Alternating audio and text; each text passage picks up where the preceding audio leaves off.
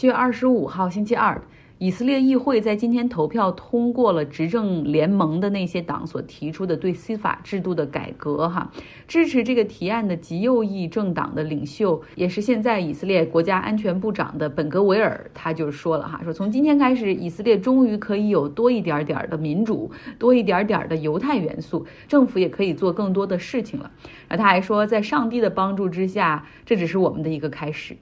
本格维尔，我们之前讲过他好多次哈，他就是那种年轻的时候，政府都可以跟他说你不必服兵役，因为你太危险了哈，因为他是那种极端的犹太民族主义，然后小的时候就就带着一些小兄弟们去砸这个阿拉伯人的这种清真寺等等，他们一家人也就住在约旦河西岸的犹太人定居点里面，然后他呢和他那些极右翼的执政党联盟都认为说。啊，这片土地就是犹太人的，根本就不应该存在两个国家。别说巴勒斯坦人，就连以色列的阿拉伯公民，未来也应该离开这里哈。以色列未来只是犹太人的国家。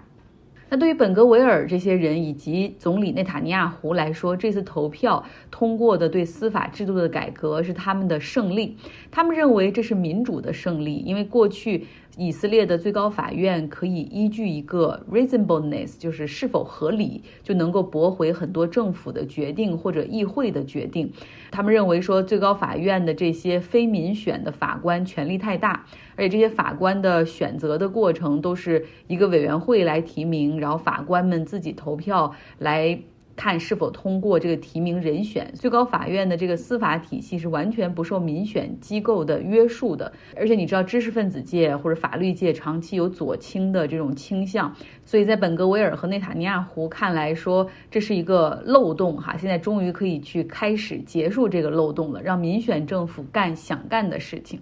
那在以色列议会之外呢，实际上是有上万名的抗议者强烈反对哈这个司法改革的提案。在他们看来，说这项改革实际上就是内塔尼亚胡、本泽维尔这些人要杀死以色列的民主，就带着以色列这个国家一起去走向自杀之路。那以色列是一个没有宪法的国家，它只有一个议会哈，不会像美国，它有众议院和参议院形成一个制约。以色列是只有一个议会的国家，能够对政府权力、立法机构权力形成制约，确保普世价值观的，而不是一味的强调犹太人利益至上的。只有这个最高法院可以去帮他们 balance 一下这个权利。但是现在以色列历史上最右的这个政府却要扩大自己的权利，而限制和削弱法院的权利。这些左派的反对人士认为说，可以预见的是，未来在约旦河西岸犹太人定居点的建设会加快，数量会变得更多，而且有一些定居点可能就会被以色列政府直接划入他的国土和主权范围。这过去他们没办法那样去做哈，因为最高法院会驳回。那现在这个亲宗教的犹太民族主义的政权，可能还要进一步去扩大拉比的权利。可能允许宗教保守主义盛行，比如说对 LGBTQ 同性恋群体公然进行歧视，或者对他们的权利进行剥夺。所以你看，这就是这个以色列现在的两方哈，他们都在谈民主，但是显然他们对于自己所追求的那个民主是有不同的理解的。右翼的是认为说，他们希望把以色列变成一个更加犹太的、更加宗教的国家，而左翼的是希望以色列保持那种世俗的多元化的社会。那这些左翼的声音实际上是非常持续并且响亮的，这基本上是造就了以色列建国以来最长时间、最大规模的抗议，哈，就是要。反对这个司法制度的改革。那为了反对今天的投票，实际上数以千计的这个以色列人，他们在耶路撒冷的这个议会外去安营扎寨，还有很多人哈从特拉维夫等城市组织起来，然后 march to Jerusalem，就一直游行哈到耶路撒冷，可能在路上就要走四五天的时间。那像在以色列的军队中，哈有数数千人提出要辞职，然后还有军队中一百八十多名高级飞行员、指挥官，还有情报分析人员，他们公开的哈就是不掩饰自己的姓名，提出罢工。左翼的工会也准备要开始搞联合罢工等等。但事已至此，他们投票已经通过了，这个法案已经生效了哈。那反抗还有用吗？应该是有用的哈，因为这个以色列司法改革，实际上内塔尼亚胡和本泽维尔这些人，他们其实还想改更多的东西，比如说改革法官的任命程序，比如说要进一步限制最高法院驳回政府和议会决定的一个可能性等等哈。所以左左翼的哈，哪怕这一步输了，他们也希望要更大的去表达他们的声音哈，让执政党看到反对在哪里。那之前呢，这些反对党他是希望执政党可以 slow down，就是你慢慢来，要充分讨论这个法案，因为现在实际上还有很多的疑点哈，还有很多的点其实还可以再商榷。但是呢，执政这些联盟党他们就完全不顾意见哈，在周一的时候就进行了这个 full floor 的投票，最终是六十四票赞成，零票反对。那为什么无人反对呢？就是因为所有的反对党联合起来哈，拒绝投票以示抗议。以色列的议会是有一百二十个席位组成，之前讲过哈，就以色列的党派众多，就有三十多个党，所以就像这个第一大党内塔尼亚胡领导的利库德党，他们也只能获得三十出头的这样的一个席位，要想阻隔，其实。考验的就就是政治手腕了哈，就是你到底能拉多少人可以跟你在一起哈，compromise，你可以交出多少的条件去换取大家的支持。那内塔尼亚胡是干这个的一把好手。现在像他们的这个执政联盟就是六个党联合执政啊，他们加在一起总共是六十四票，所以你能看到，就只要这六个党在一块儿投票，那反对党的什么声音都会被淹没。内塔尼亚胡呢是在上周末的时候，他因为中暑住院哈，现在整个环地中海地区都是超级高温，然后结果后来入院之后发现不只是中暑或者是缺水，而且还有一些心脏的问题啊，安了一个 pacemaker 一个心脏起搏器，但是为了不影响周一的投票哈，他是迅速出院，因为他知道自己必须要去 deliver 这样的一个成果，就必须要把这个。司法制度改革给进行下去，否则那些极右翼跟他阻隔的那些党也要威胁你，要是不给我们搞搞这个事儿，我们也要让你垮台。所以有的时候你可能无法想象哈，就一个人他为了保住自己的权利，就真的愿意去和魔鬼交换灵魂。这样的改革到底会如何改变以色列的未来？哈，就是未来如果以色列被这些极右翼的控制，他们会他们会变成一个怎么样的国家？哎，真是不得而知。但是大家知道我有多么喜欢讨论和。跟踪以色列发展的事情啊，所以我可以昂昂那样讲很多很多。呃，为什么一直在想关注这个国家？就是因为当你看到一个受害者哈，就是他经历了呃很短时间的富国强兵之后，民族主义强烈崛起之后，然后他现在又怎么开始把自己所经受的苦难去强加给另外一个民族身上哈？所以这是他们一直很让我着迷也想不通的地方。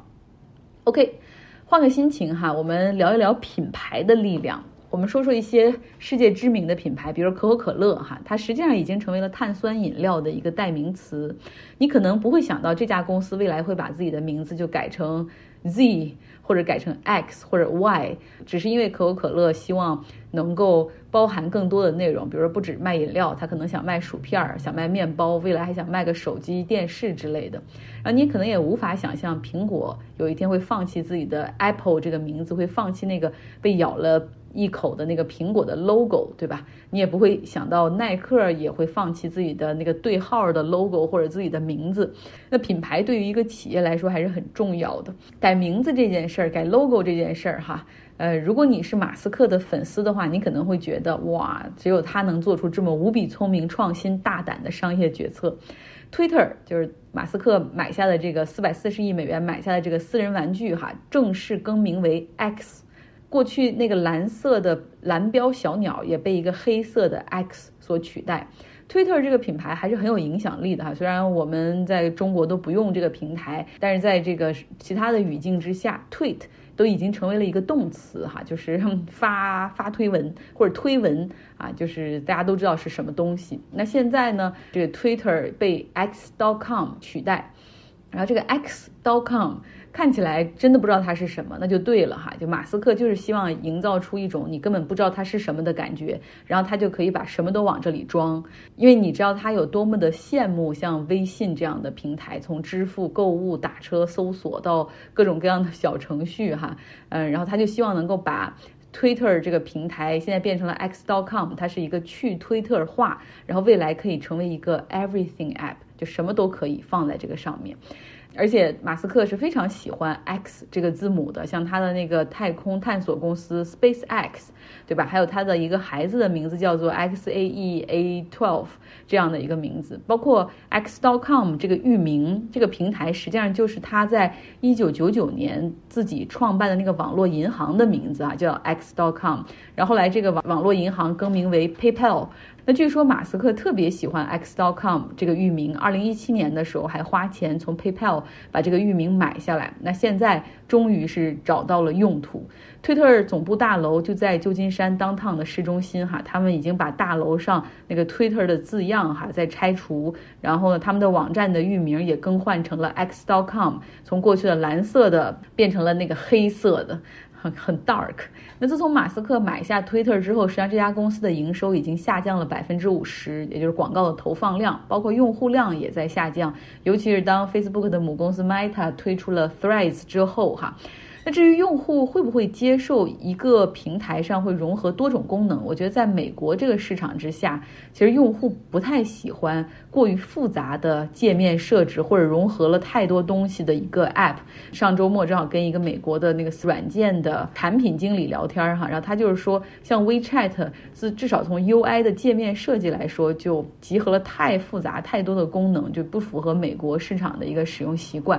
实际上，你看在 Facebook 上面，它其实也有。很多功能，它集合了 social media，你可以发照片，然后发自己的日记，发什么？你有 group。就它也可以有 Facebook 的 group，有点像百度贴吧那种，就大家可以在这个 group 下面进行各种各样的讨论。然后它也有这种是可以发视频到上面，然后它还有这个 Messenger 的工具哈，就是通讯工具，包括这个通讯工具里面也有 Meta Pay 一个支付的东西，可以在上面进行支付。但是我从来都没有用过，我甚至愿意宁可打开，有的时候在 Facebook 上卖点二手的东西，然后宁可再打开到另外一个软件上，也不愿意多绑一个银行卡哈到。一个一个新的软件上，这个东西在在美国还是很让人警惕的。呃，那像转账这个支付这些东西，嗯，大家喜欢在美国会用 Venmo，它就是朋友之间的转账。结账的时候你付了钱，然后你告诉我多少钱，我 Venmo 给你。那如果是数字支付的话，就是 Apple Pay 和 Google Pay 来解决也很好用。那在美国市场之外，我们知道像